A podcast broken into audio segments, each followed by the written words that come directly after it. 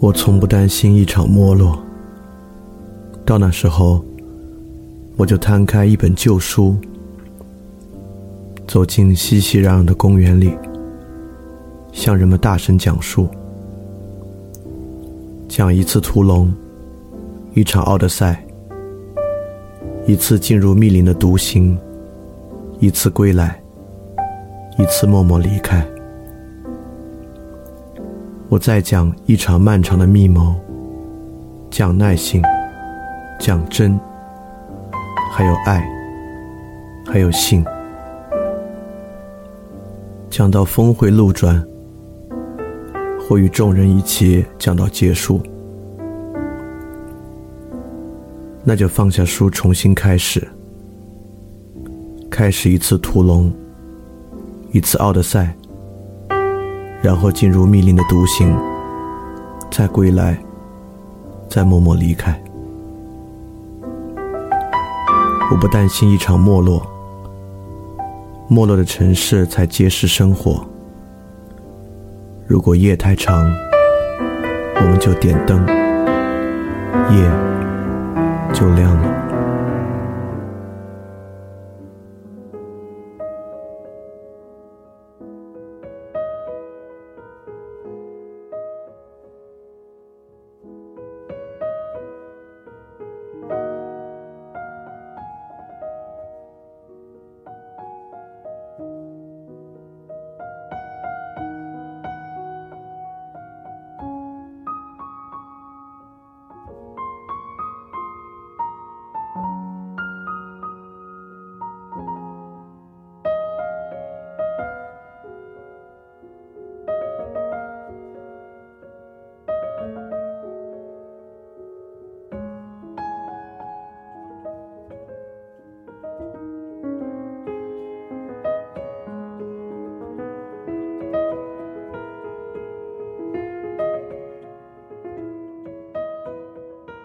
大家周一晚上好，我是李厚成，欢迎收听翻转电台。这是翻店二点零第一章现代世界开始的最后一期节目。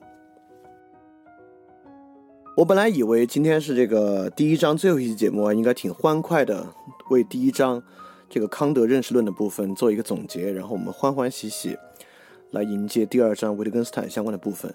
但实际上今天准备的过程呢，却特别特别的丧，就是因为。因为是个很大的问题啊，我们今天一起来聊一聊这个浪漫主义的危机。那首先呢，就是浪漫主义这个词在中文的语境之下，其实比较难以让我们来理解，是因为这个词本身它其实包含了很多别的意思。我们在平时语用中，尤其是我们使用“浪漫”这个词汇，这个词有好的别的用法，它一般用于这个男女恋爱的时候啊，它是不是够有情调？我们管这个叫浪漫。但浪漫主义呢，跟这个你要说它一点关系都没有呢，那还不是。但是我们必须说，这种男女情爱之中的情调，应该是浪漫主义诸多情感之中的一个特别特别小的一个子项。所以说，在听今天节目的时候啊，我觉得大家还是应该首先应该，呃，排除浪漫主义在这个爱情浪漫之中那层的意思啊啊，你几乎可以说跟那东西完全没有关系。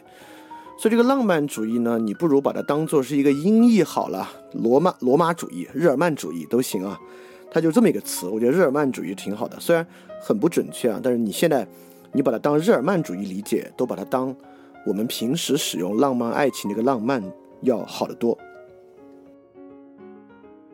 那么今天说浪漫主义呢，绝对不是因为我们上期刚讲到这个康德的审美反思性批判力。我们这次呢，就找一个美学思想来讲，仿佛呢，浪漫主义是诸多美学流派和美学观念之一。好像呢，我们有超现实主义，有达达主义，有浪漫主义，有现实主义等等等等。我们拿现实主义出来，拿浪漫主义出来讲，呃，浪漫主义呢，完全有远超于这方面的意义。所以说呢，今天绝对不是我们最后一次谈浪漫主义，今天是我们第一次谈。而且浪漫主义一定会贯穿在整个饭店二点零之中。我们之前有很多双数期的节目啊，我们都说这些关键词会贯穿在饭店二点零之中，因为饭店二点零呢是关于如何重新塑造我们的理解的。像之前一些贯穿始终的概念，我们比较好理解啊，包括我们怎么理解感觉，我们怎么理解概念，我们怎么理解自然，我们怎么理解道德，我们怎么理解目的等等等等啊，这个都好理解。但浪漫主义何德何能是这个层次的一个词汇呢？你看啊，感觉、概念、自然、道德、目的，看上去呢，这些都是相当相当高度抽象的词汇。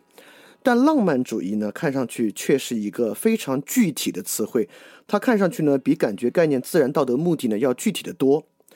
但是今天我要说，其实不是，浪漫主义实际上是一个高度抽象的概念，但是呢，它又特别好，好在何处呢？好在它总结了现代性的一种基础气质。对，今天是我们第一次讲浪漫主义，今天我们就站在。康德这个基础之上，就来说明什么是浪漫主义，以及它的问题是啥，就够了，就足够足够了。所以今天其实我们并没有特别特别多的这个负担，这个知识的负担和认知的负担，其实没有。啊，今天呢，我们也绝对不会得出一些结论，包括什么是浪漫主义啊，它坏在哪儿啊，我们怎么着就可以克服它，完全没有。今天完全是一期提出问题的节目，所以说今天呢，我也慢慢讲。大家慢慢听就行。我们现在呢就抛除，既抛除对于感情之中浪漫的想法，也抛除对于一种艺术流派的观念，我们就当从头来认识一下这个词“浪漫主义”，以及为什么它这么关键。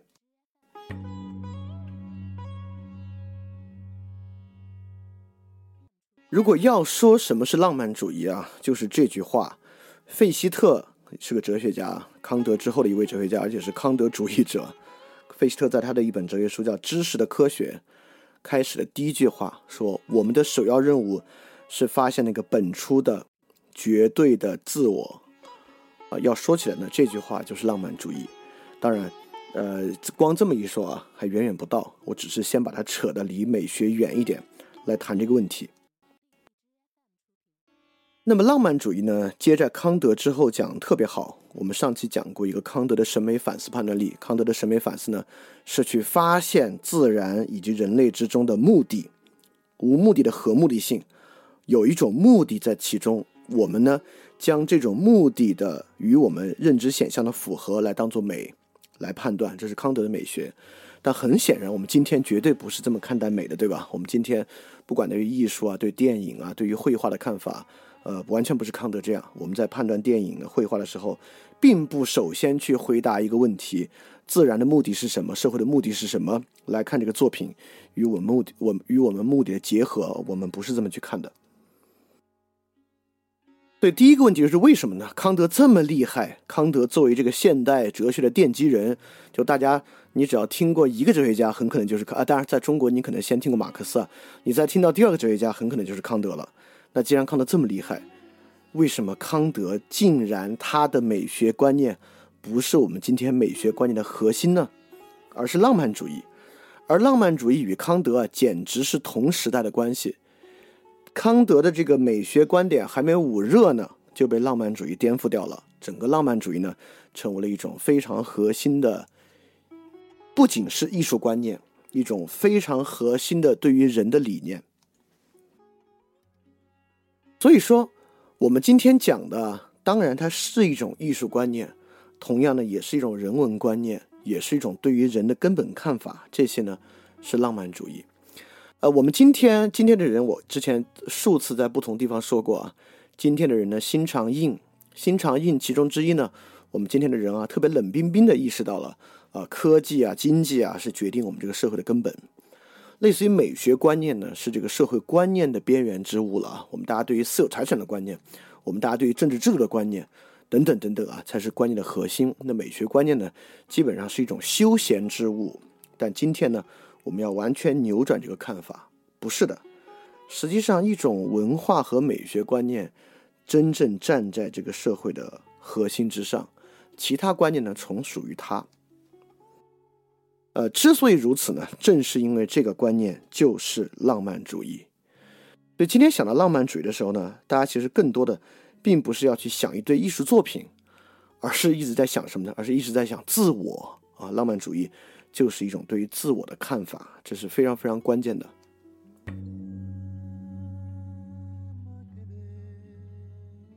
我在这里列举了一系列的这个文化作品吧，包括诺兰的电影《记忆碎片》，这是关于一个人如何拼凑出自我的一个隐喻系的电影，包括去年那个很火的动画电影《哪吒》。哪吒这个电影，我也不知道为什么那么火，其实我觉得特别一般。其实我都没看完，说实话，我得我得坦率的说没看完。我看了十，我是第一我是下载的，第二我看了十分钟就关掉了，因为实在是。实在是受不了里面那个有一个角色插科打诨的方式，就我实在受不了。但 basically 我知道这个电影在讲啥。这个电影呢，其实也是在讲如何找到一种本初的绝对的自我。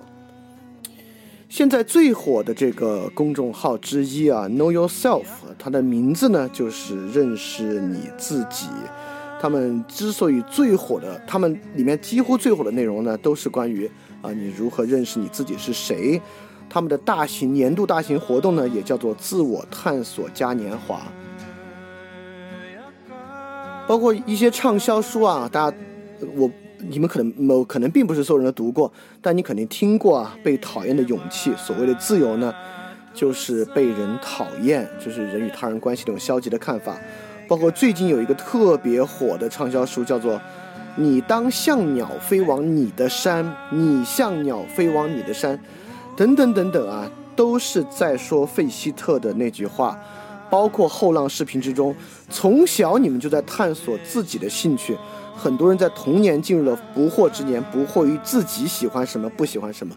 说到底，所有这些意识形态都是在围绕费希特那句话展开。所以说，今天的人啊，对自我是有非常非常大的兴趣的，这是肯定的。但我们发现。我们之前讲到康德纯粹理性批判，就未来形而上学导论，里面有一个心理学命题，一个宇宙论命题，一个神学命题。那个心理学命题一定是大家听名字就最喜欢的，但康德对于心理学命题的唯一答案特别令人失望，就是心理学方面我们能对于自我我们能知道什么呢？我们什么都不能知道。康德就 end end discussion，就康德的心理学探索就到此结束。这当然不是一个能够让我们今天的人满意的答案。今天呢，我们充满着一种对于自我的兴趣。好，我们现在回想，对自我的兴趣是一种经济安排吗？它能够用私有财产制度来解释吗？因为有私有财产制度，所以我们才会有旺盛的对自我的兴趣。确实如此吗？在斯多葛学派的时代和古希腊，其实对于自我探索已经有了很大的兴趣。但那个时候呢，很显然，经济制度和今天这种基于商品交换。基于这个大量旺盛的购买消费和私有产权制度呢，其实是不一样的。那第二，很多人说啊，这个对于自我的兴趣呢，是政治带来的，尤其是民主制带来的。当每个人需要以自己的方式参与公共的时候呢，他萌发出一种对于自我的兴趣。真的吗？那如何解释我们今天社会中这种旺盛的对于自我的兴趣呢？所以说，我们今天认为有一种这个制度决定论啊，或者经济决定论啊，等等等等的，但实际上。当我们回到浪漫主义的时候呢，到底谁为因谁为果，是我们可以重新去思考的一个问题。好，这里我们至少提出了第一个出发点啊，因为今天我们要回答的问题就是什么是浪漫主义。那至少浪漫主义是一种对于自我旺盛的兴趣，就是人对于自己产生这么强烈而旺盛兴趣的时候呢，这是一种浪漫主义。这种浪漫主义实际上与古希腊都是很不一样的。古希腊的人对于认识他自己，当然有非常旺盛的兴趣，但你非常少发现，在不管在裴多篇、在会影片、在理想国之中，人们花大段东西谈论自我探索和发掘，其实真的挺少的。人们更多时候谈论宇宙、谈论城邦生活方式、谈论谈谈论城邦政治制度。呃，包括斯多格主义也一样。当然，斯多格主义在《忏悔录》，就是奥勒留的《忏悔录》，呃，奥勒留的《沉思录》的时候，里面这种自述文本已经包含了很多对于自我探讨的内容了。可以说呢，这种浪漫主义的最开始发源呢，可以说是在斯多格主义那个地方，但呢，和今天是完全不同的啊。我们之后会讲到。但首先呢，呃，浪漫主义是一种对自我的旺盛兴趣。呃，在很多时候，人们对于自我是没有这么多兴趣的啊。比如说在呃，中世纪时期，就人们更多的兴趣呢，实际上是在神的那个地方，在于宗教探索地方。包括古典时代也一样啊。就即便是斯多格主义的时代，人们对于呃一种外在标准的美德啊，实际上兴趣要大于呃每个人自己特殊性的探索。比如说西塞罗，明显是斯多格主义者的一个重要人物，但西塞罗关心的旨趣绝对不在我的兴趣是什么。我想干什么？西塞罗并不想做这样的探索，西塞罗更多的呢还是在探索美德啊。即便是奥勒留的《沉思录》，呃，里面很多时候也是对美德探索。这美德的旨趣啊，赫然已经不是我们今天人的旨趣了。对，即便我们听到对于自我的旺盛兴趣呢，浪漫主义也是有非常强烈的方向的。这是一种什么样的兴趣呢？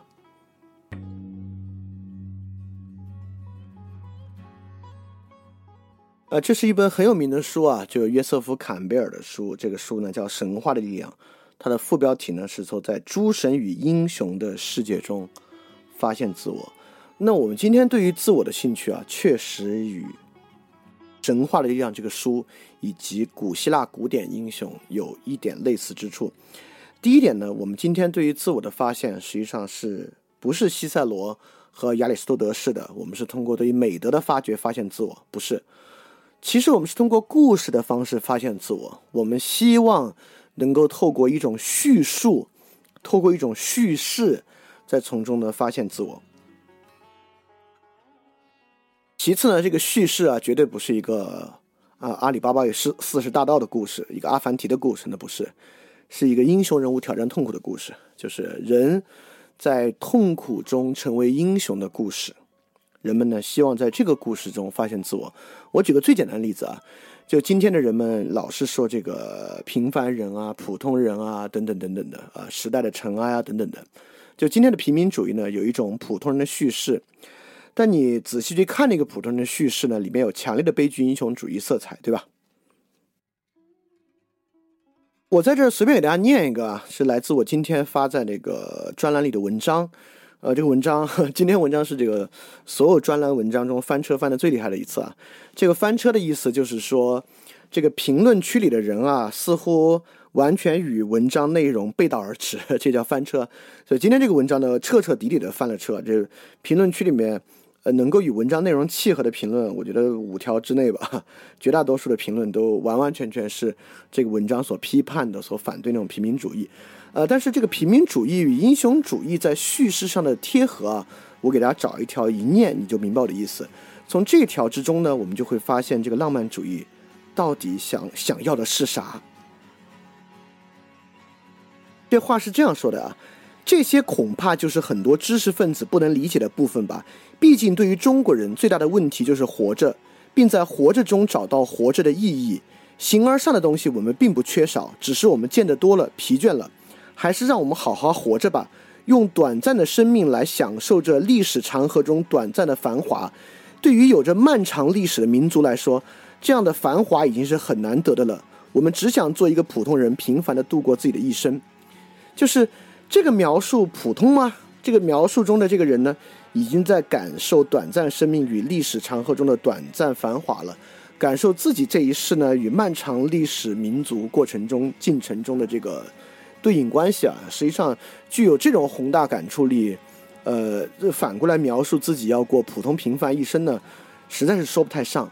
但这种矛这种矛盾性呢，恰恰是今天我们塑造，就是以费希特的方式发现原初自我的一种方法。对今天平民主义的平凡啊，是塑造在一个如此宏大的主题之下的，所以说这个是一个很有意思的东西。比如你回呃。比如回回去三十年吧，你去问一个农民，啊，你的生活的平凡是什么样的？那绝对不是这么一套说法，那里面是不包含浪漫主义要素的。比如说你问一个农民，你的生活普通吗？啊，普通啊，种地生娃等等等等，这这个是真普通啊。就今天我们这种普通啊，历史的平凡，啊，就历史的繁华短暂，呃，民族的漫长，就等等这些东西啊，这个这就是浪漫主义。当然，我这么说起来呢，似乎在讲浪漫主义呢，就是矫揉造造作，那还不是，呃，这个完完全全还不是我的意思，呃，我的意思呢，首先啊，我们从神话这里出发，因为神话呢其实是饭店讲过的，我们在讲神话思维的时候呢，实际上在采用一种特别浪漫主义的说法，也就是说，如果我要反思啊，饭店在过去的过程中有没有什么时候陷入过浪漫主义？那不仅是有，太多太多了。就饭店曾经无数次陷入一种浪漫主义的表述和叙述形式。那不管是饭店的内容，还是我的专栏之中，采用一种浪漫主义腔调开口说话、讲述道理的时候，简直不要太多。那比如说，在我们讲的这个神话与心灵系列之中啊，实际上最浪漫主义的，就是其中对于直直观的强调，对于努斯和直观的强调。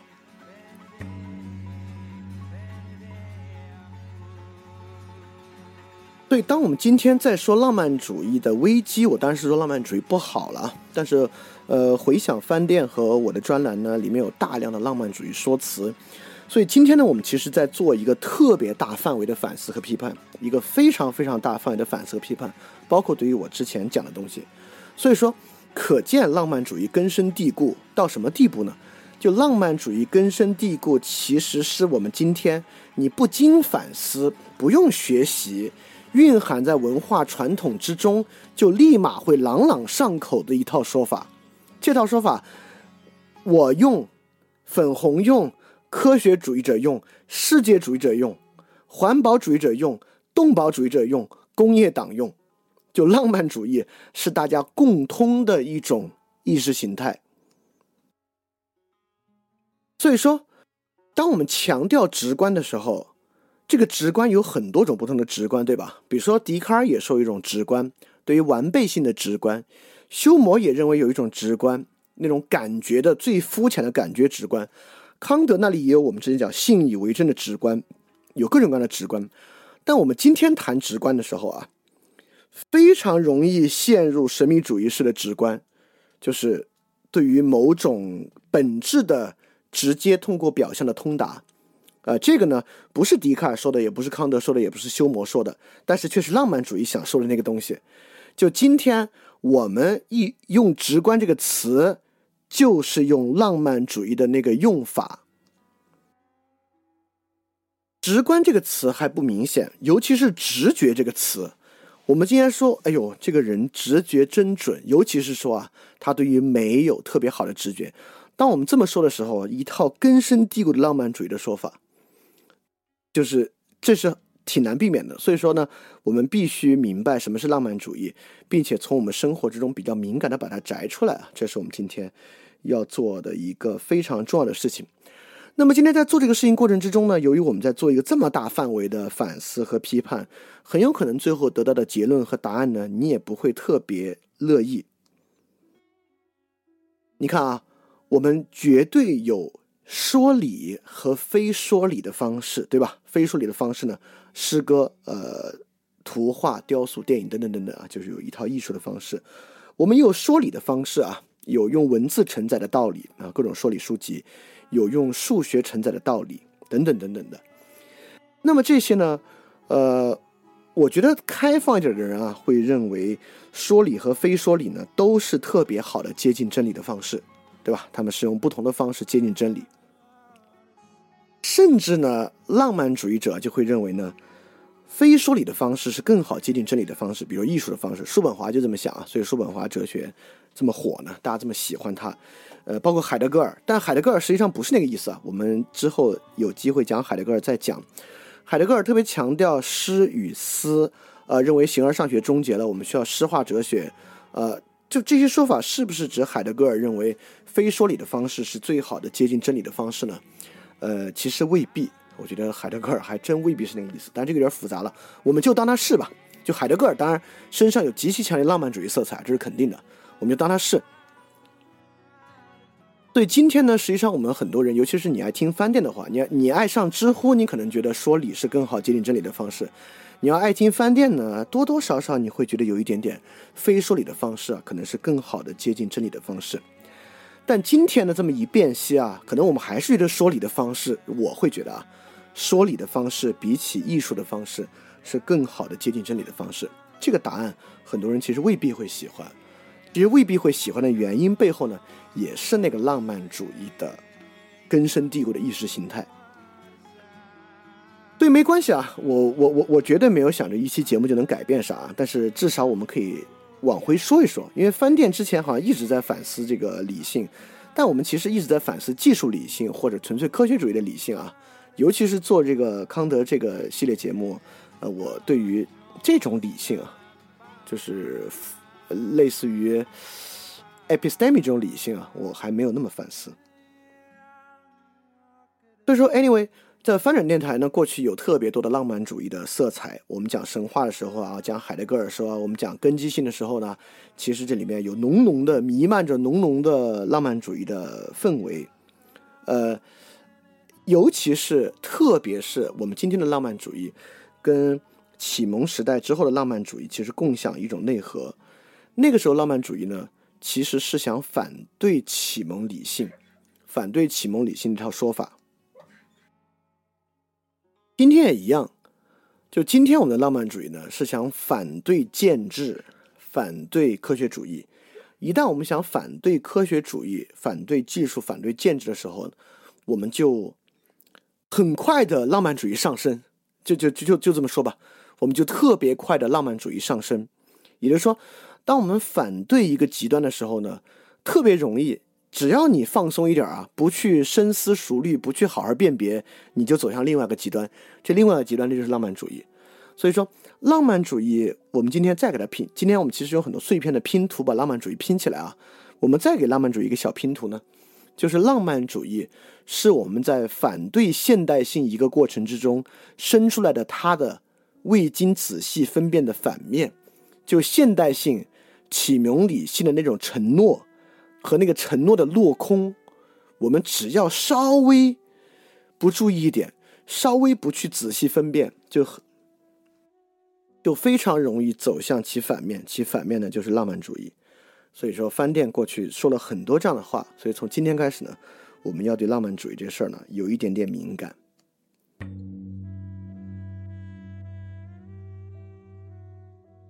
但是。反过来说，有人可能就会问：哎，那是要着补一下吗？是不是我们浪漫主义走太远了？还是要回来坚定一下我们的科学信仰和功利主义吗？绝不是，绝对不是。所以说，我我想啊，关键之处就在于，呃，康德在认识论上的综合呢，就是避免我们走极端。避免我们走什么极端呢？你看啊，他是从这么几个极端里发展出来的。第一个极端呢是唯名论的极端和笛卡尔的极端。就唯名论认为啊，什么你都了解不了，这个宇宙的一切都是不可知的。啊，笛卡尔反过来认为啊，从内到外，从灵魂到广元世界啊，一切都是完备的，都是绝对可知的。这笛卡尔走的一个极端。要修魔转过去走另一个极端，就是功利主义那个极端，就是不可能，什么都是不可知的。唯有这个感觉啊，不同人有不同的感觉，唯有这些感觉才是坚实的，所以我们应该转回去，相信这个感觉。然后莱布尼兹呢，可能又走向另外一种理性主义极端，然后最后呢是走到这个浪漫主义的地方。但其实实际上莱布尼兹跟浪漫主义思想有很近的关联关系啊。但这个非常非常细的浪漫主义的学理辨析，我们今天在这个节目里不做，因为可能需要调大量的书袋啊。这个我们暂时在今天节目里不讲，我们未来有文本的节目再去讲这个。因此呢，关键就在于我们不要用科学决定论和功利主义去解决浪漫主义问题。这个想法是有人这么想的，其实以赛亚·柏林就这么想。呃，因为二十世纪实际上对浪漫主义有非常非常多的反思啊，我们认为整个二十世纪很多问题都是浪漫主义思潮的问题。一战、二战、原子弹大屠杀，呃，包括十九世纪的民族支撑、民族革命，包括二十世纪出现的苏俄意识形态。包括我们啊，实际上呢，就都是浪漫主义的结果。这浪漫主义的二十世纪造成了非常巨大的灾难。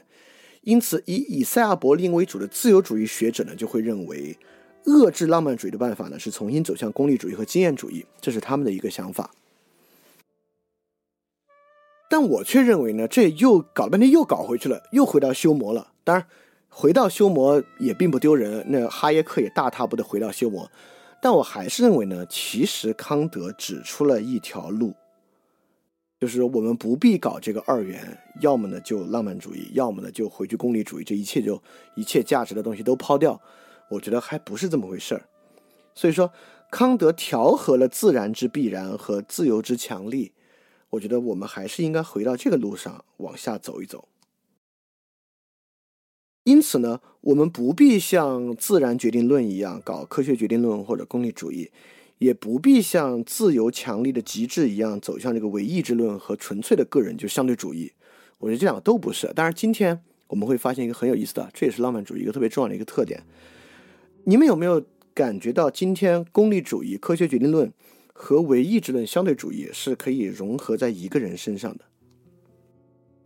就是一个人可以既保留科学决定论和功利主义，又保留唯意志论和相对主义。也就是说，当探讨一切社会问题、探讨一切政治问题之后，幻象就是一副科学决定论、经济决定论和功利主义的面孔。一谈到他自己的问题，一谈到个人的问题，一谈到个人趣味等等的，就是唯意志论、相对主义。今天的人是可以这么做的啊。尤其当他谈到他自己那一面，带上了唯意志论的相对主义的面孔呢，就是一副。浪漫主义的面孔，所以说康德是怎么解决这个问题的呢？我们为什么不必回到科学决定论和功利主义，也可以来抵制浪漫主义呢？就是当我们能够回答自然目的和社会目的的时候，实际上呢，我们就不需要求助于浪漫主义或者功利主义了。当然，这个不是我们今天的问题啊，这个只是回溯一下上一期。当然，这个非常困难啊，就是是啥，对吧？这个自然目的、社会目的是什么？尤其是这个目的能用语言描述吗？这个目的能够说理来完成吗？好，这是个非很很重要的问题啊。但这个问题呢，我们之后慢慢来说。但是我在这里就是想说，我们即便是反思浪漫主义，也绝对没有要回到科学决定论和功利主义。而且当我这么说的时候，我不是说我们再试试看能不能不回到科学决定论和功利主义。如果试不成功的话呢，我们无可奈何，还是必须回科学决定论与功利主义。我完全不是意思，我不是这个意思的原因就是，如果现在只有两个东西可选啊，就浪漫主义和科学决定论功利主义，我可能还要选浪漫主义呢。虽然两边都非常糟糕，我我可能还会选浪漫主义，但是呢，我就觉得不必。我们其实不是。要在这两个糟糕的事情上二选一，但为什么看上去是呢？就是因为康德提的那玩意儿难度真的还有点大。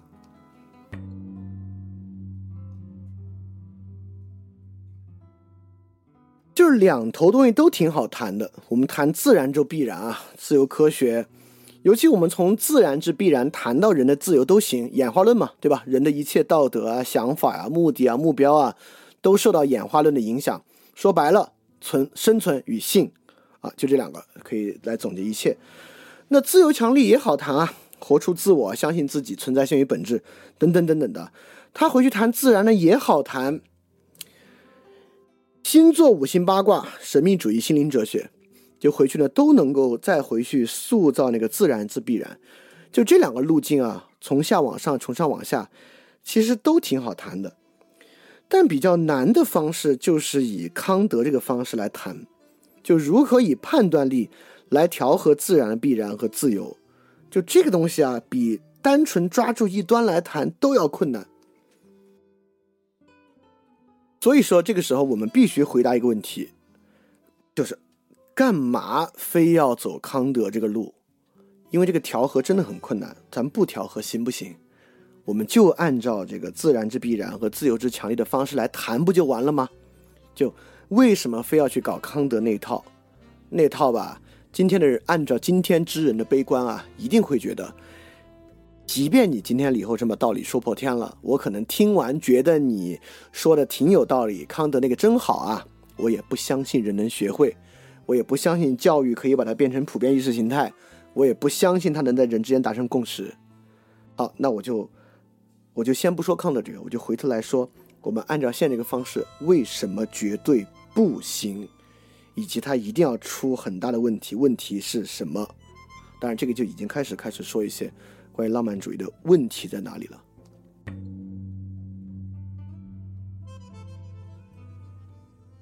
所以在我们谈这些问题的时候啊，其实很多东西在两边都可以谈，对吧？假设我们今天开一个这个心灵探索。心灵探索夏令营，就像那个 Know Yourself 谈的一样，我们来谈谈大谈自我发掘、灵性成长。就你从那种唯意志论都挺好谈的，就谈这些问题很容易谈，没什么矛盾，就听的人也觉得头头是道，甚至觉得非常受用。怎么调试心灵啊，等等等等，很好谈。反过来呢，科学主义也好谈，我们谈自然，谈星星，谈人的演化，谈宇宙的变化，谈这个大爆炸理论，这些东西谈起来头头是道，很容易谈的，根本不需要康德。但是，一旦谈到这个问题，就傻眼了。而这个问题呢，是真正麻烦的问题，就是困苦。不管是人现在的个体困境，还是社会所处的困境，一谈到这个，这两边都傻眼。因为在绝对自然之必然之下，什么是困苦呢？不管是个体困苦还是社会困苦啊，这就是一个必然嘛，这就是符合规律、符合力学律，就是这样嘛。它没有目的因。他也不需要洞察目的因，因此，今天在纯粹的放任自由主义条件之下，穷人为什么穷呢？这个经济发展的必然嘛，这个社会就是不可能平均分配嘛，对吧？而且因为资源有限嘛，这个世界上就是有穷人嘛，还有啥可说的呢？不就是这样吗？那包括今天我们所处的困境，那就是这样嘛。几千年来都是如此，等等等等，就是立马就有个必然的困境，在必然的困境之下呢，当然就就有什么可改变的呢？它既然是一个必然，为何要改变呢？的问题，对吧？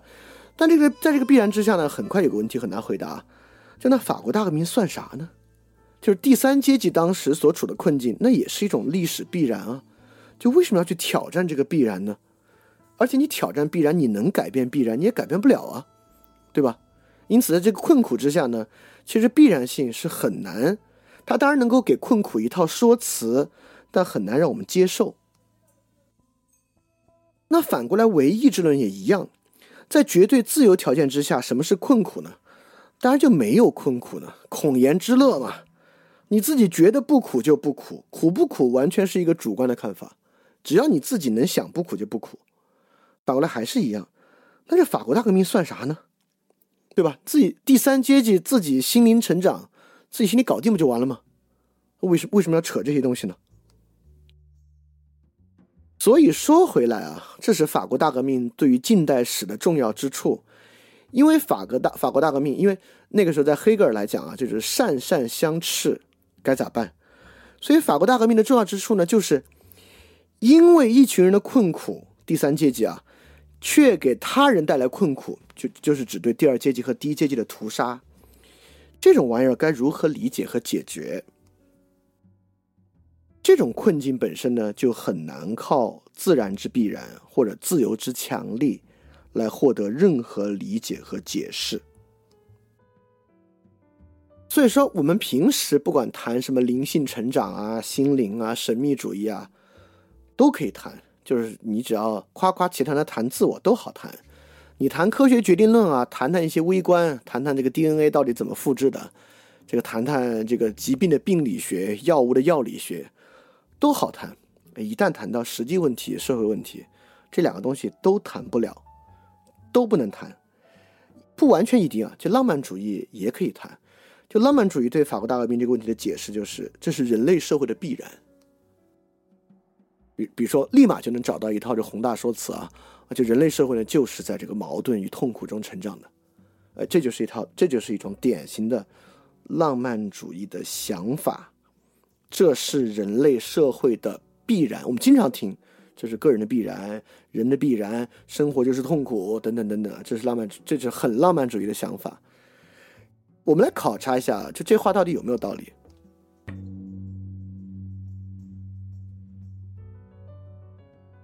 实际上，这种痛苦是人类社会的必然呢？这话不是纯胡说的，这不就是霍布斯的论证吗？就是现代社会所建立的基础，就在这样的论证之上，就是人类社会必然出现出争斗和痛苦，所以说呢，我们才需要利维坦式的政府。霍布斯呢，就是这个意思。这个意思呢是有论证的，他是这样论证的：第一啊。霍布斯认识到人有一种自然平等状态，也就是说呢，人在体力和智力之上其实都差的不是特别多。就人不是像一种大型哺乳动物啊，这个雄性跟雌性之间差出三四倍的这个体型，雄性与雄性之间这个獠牙，你的獠牙跟我的獠牙完全不一样长。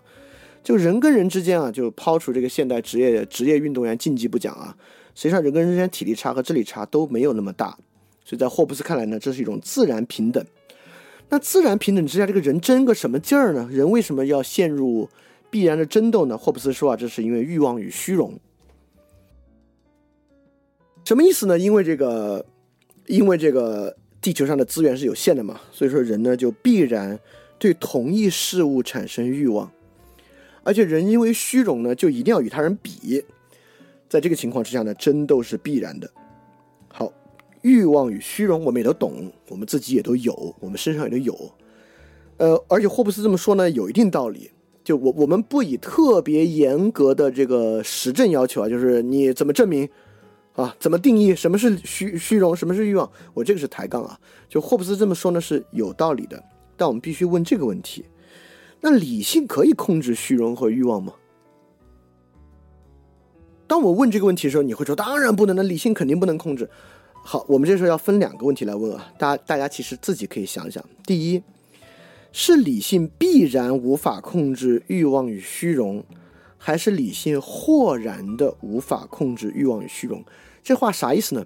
就第二，理性豁然的无法控制欲望与虚荣，就是说，理性不可能在任何地方、任何条件之下都能控制住欲望与虚荣，是有例外项的。但是呢，在很大程度之上，我们认为理性是能控制住的。什么叫理性必然无法控制呢？也就是说，任何条件之下，实际上都是欲望在起作用。你以为是你的理性起作用，那不过是一个欲望盖过了另一个欲望。理性在任何情况之下都无法控制欲望与虚荣。这时候就有不一样的看法了。如果我们认为啊，实际上本质就是欲望。你认为你在用理性控制欲望，那不过是一个欲望控制另一个欲望。当你这么想的时候呢，这个就是一种特别典型的浪漫主义的想法。好，所以现在我们呢就推进到一个比较重要的结论啊，就浪漫主义到底想说啥？我说到这儿呢，在康德的基础之上是一个特别好的推进，但如果你没听过康德或者还没把握住啊，你会觉得。这这有什么可说的呢？难道不是如此吗？对吧？好，我我就连着康德啊，把下面的东西和盘托出，让你看到看出这个浪漫主义的重要性。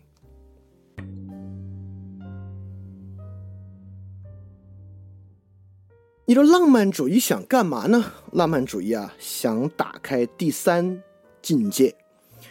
也在康德那个地方，其实只有两个境界，对吧？人的认知啊，只有两个境界。第一个境界呢是自然，人呢是靠知性去认识自然的。第二个境界是什么呢？是自由，是道德，人呢是靠理性去认识的。知性跟理性是相当接近的，也是说知性呢是理性之下的一个环节。也就是说，康德那里呢只有两个领域，就是自然和道德，它都是用理性去通达的。判断力在康德那个地方就是反思判断力，或说审美判断力。只是自然显象与道德目的，就是第一领域与第二领域的连接桥梁，看怎么能把他们俩连到一起。究其根本，还是理性同时洞悉自然和道德。所以情感在这个地方啊，是从属于理性的，或者说它是理性的一个刺激能力，是从属于自然领域和道德领域的。因此，浪漫主义实际上是在问：是否存在一个独立的、不受理性管辖的情感？也就是说，还是问刚才那个问题啊：理性必然无法控制情感，还是理性豁然的无法控制情感？当然，这个时候你要说理性必然无法控制情感，假设存在这个领域，这个就是浪漫主义的认识论根基。一切浪漫主义者都相信一种与理性独立开来。必不受理性控制的情感领域，当然，只说情感这个词，你还觉得当然那种理性控制啊，开心不开心控制了吗？好，呃，也就是说这个第三领域坐实了，肯定是跟康德不一样，有个第三领域的。这个第三领域是属于什么的领域呢？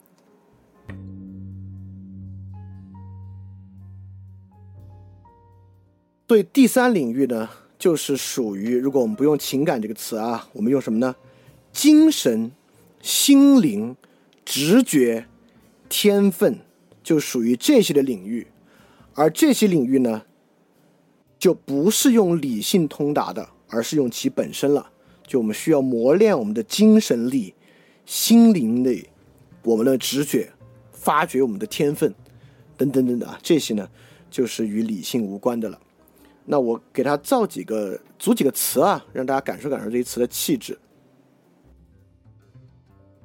那么，在一种比较偏个体的、比较偏神秘主义的浪漫主义之上呢，这四个词可能就会变成类似于世界精神啊、隐蔽的心灵啊、超验的直觉啊、感应的天分啊等等这样的词汇。我们一提精神、心灵、直觉、天分呢？我们大多数人啊，尤其是假设你科学训练比较好，你就觉得哎呦，这东西都是玄学。尤其是你看我组这些词啊，什么世界精神、隐蔽心灵、超验直觉、感应天分，就觉得更是一些玄学词汇了。但实际上，浪漫主义呢，也大量的用在不这么玄的地方。你听上去可能还有点土，但是当我们这么使用的时候呢，它也是一种强烈的非理性的浪漫主义主宰的第三领域。比如说，我们也谈存在民族精神、伟人的心灵、领袖的直觉、勤劳的天分，对吧？就是现代民族叙事啊，从东方到西方，其实都包含这么一种玩意儿：民族精神、伟人的心灵、领袖的直觉、勤劳的天分。在当我们谈这些的时候呢，实际上我们也是在使用一种浪漫主义的方式来谈。就不管是民族精神、伟人的心灵、领袖的直觉，还是勤劳的天分呢？实际上也不是使用理性塑造，也不可有不可以用理性描述与通约的成分。所以说，当我们脱离康德的两个领域，同时用理性去洞察的道德与自然，我们认为除理性之外，还有一种重要的人的能力——精神、心灵、直觉、天分的时候呢，这就是一种浪漫主义的想法，或者说的是一种浪漫主义的基础认识论、基础方法了啊。这个，这个这么说吧，我都不相信谁身上没有，我不相信谁身上没有认为这些东西的存在，啊，所以说，呃，可以说啊，浪漫主义跟着现代性的核心一起成长，处在我们每个人的日常语用之中，我们的语言使用也由这样的语用呢，塑造着我们对于问题的看法和认识。经常，比如说啊，我们经常在群里面聊一个问题，聊急眼了，这个道理我们觉得太浅显了，浅显到我觉得现在你非让我用理论和理性的方式跟你聊啊，我都觉得不太好聊。我们怎么说呢？我们说啥？我们说这是常识，这是每个人靠直觉就应该可以知晓的东西。当我们这么说的时候呢，我们就是认为理性太麻烦，或者理性搞不清楚。诉求使用浪漫主义的东西来证明它和论证它，就这个话经常有啊，经常存在。但是，呃，这话我肯定自己也说过，但我今天反过来想呢，这话其实就有一点点问题了，啊，包括我们认为什什么东西，呃，一会儿我们会说啊，就浪漫主义还有诸多落脚点啊，都是有问题。你会发现。到那一页你会发现，哇，浪漫主义这么根深蒂固了，这么多东西都是来源于这个第三领域，来源于我们在康德认识论上还要加上一块儿来产生的一种反启蒙的想法，就是实际上它是一种反理性，就浪漫主义的核心有一种强烈的反理性，他不一定觉得理性完全没用，但是他反对认为仅有理性，哎。反对仅有这个句式啊，今天在我们的这个相对主义的思路之中啊，简直是万用句式。反你这么一说，这事儿变得特有道理。比如说，我要认为康德认为人的认知力啊，几乎只有理性，觉得肯定太片面了，对吧？我们认为人不仅有理性，而且还有情感、有精神，这一听就有道理啊。这这这是今天这，但这相对主义跟浪漫主义呢有比较间接的关系啊。我只是吐槽一下，今天我们对于这种。魔法式的相对主义句式本身的相信。好，今天呢，由于我们是这个第一章的结尾啊，所以今天我想多一点点大家提问的机会。呃，跟过去一样，然后你如果有什么问题呢，现在你可以打到群里面，我们可以稍微来聊一聊。我可以回答一一些问题，然后我们再接着往下讲。就如果这个时候你问你的问题没被我回答，也不着急啊，就之后你可以再问。反正我觉得今天呢，大家尽量一边听一边想，一边自己琢磨，一边自己体会。尤其是这里面有个观点你特别不认可，你觉得哎呦，你这个这个竟然可以质疑吗？对吧？你就可以问出来，非常非常好。因为，呃，对浪漫主义的反思肯定是一个很广、很深、很难的一个反思。所以在听了这么多，大家有什么问题吗？不一定要是对于这个本初自我的问题啊，你对于之前讲的部分浪漫主义什么问题，你都可以在这儿问一下。哎，这个问题很有意思啊。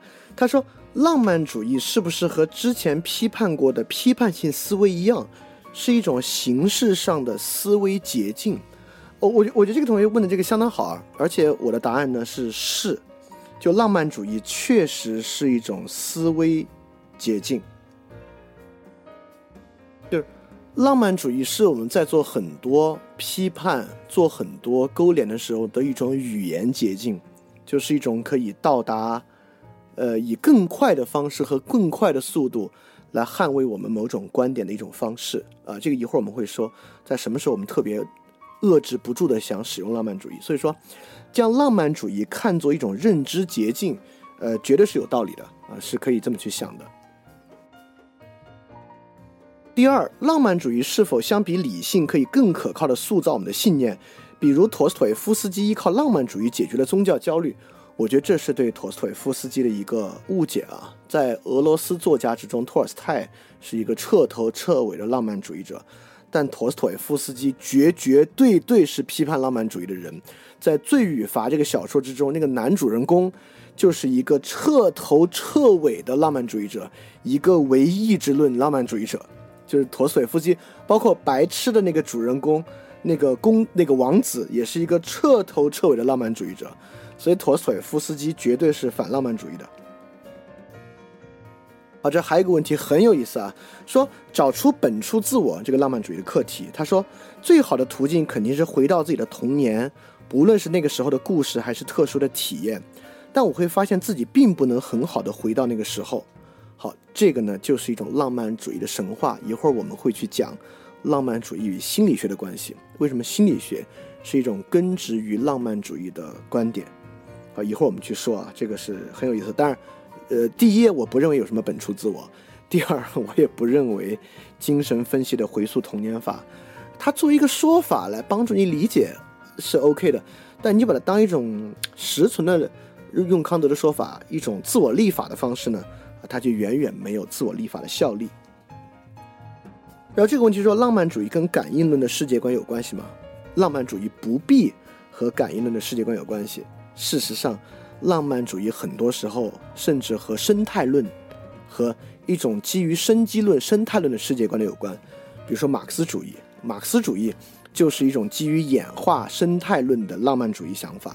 就浪漫主义不一定一定要呈现为一种迷信的感应世界方法。就浪漫主义包括。就也就是说，我们完全可以抛离一切超自然的精神，来谈人的精神、人的斗争，来形成一种浪漫主义的叙事。马克思主义就是啊，这个呃，因此呢，它不一定要跟感应论世界观有关。我觉得大家问题都问得很好啊，这次我觉得对于在这里理解浪漫主义是呃很有很有帮助的。哎，这里有个问题啊，说这期和之前个人主义平民社会有很多矛盾的地方。其实还不是，就当一会儿我们讲到浪漫主义与平民主义大量结合的关系之上，我们就会看到，实际上它没有那么矛盾。实际上，浪漫主义跟平民主义，在我看来，这两个词几乎可以互换使用。这个问题说，康德为什么要给第三领域留下空间呢？啊，康德没有给第三领域留下空间啊。这个第三领域呢，是费希特和谢林重新打开的。康德不认为。有这个第三领域的空间，康德是说的非常非常明白的这个问题啊。哦，这个问题问的非常好，而且我觉得这个问题描述的还挺精确的，我把它念出来就行了。我的答案就是是，而且说的很好啊。他说，浪漫主义是否有一种提前消化的倾向？就是说，尽管我们对本初自我这个物自体的理解是在加深的，但并不可能真正知晓。而浪漫主义以一种已经确实可以知晓的态度来往下探索，因此可能走向反而走向一无所获。也就是说，他的意思是说，在康德来讲啊，这个物质体我们只能看到显象，而不可能真正知晓。但浪漫主义总是认为人可以自我把握这个自己，彻底的把握自己，因此呢，很可能适得其反。我就说是，而且这个评价这个论述的，呃，就就很精炼，也很精确。还就是这个问题，好，特别好啊！我觉得刚才大家其实呃把这个问题打开，尤其在在这个地方呢，能够展示了很多我们切近浪漫主义的视角。就是我们看浪漫主义，呃，并不是我们之前想象的，它就是一种呃文艺风格。那不是的，浪漫主义是一种意识形态和一种整体的想法。所以说呢，我们在这里呢就先接着往下说，没关系啊。我们今天后面还有两次提问的时机。呃，如果之后你会发现我讲的部分呢，依然没有能够回答到你的问题，我们在那个时候再说。啊，当然刚才还说，就今天的看法跟个人主义和平民社社会有不一样，那我觉得太好了，就这么说我还挺高兴的。我觉得如果我又讲了快一年了，都还没什么长进和没什么改变的话，那我这一年干嘛了，对吧？所以这里面我会否定一些自己之前的想法，也是我自己特别乐于接受也乐于见到的。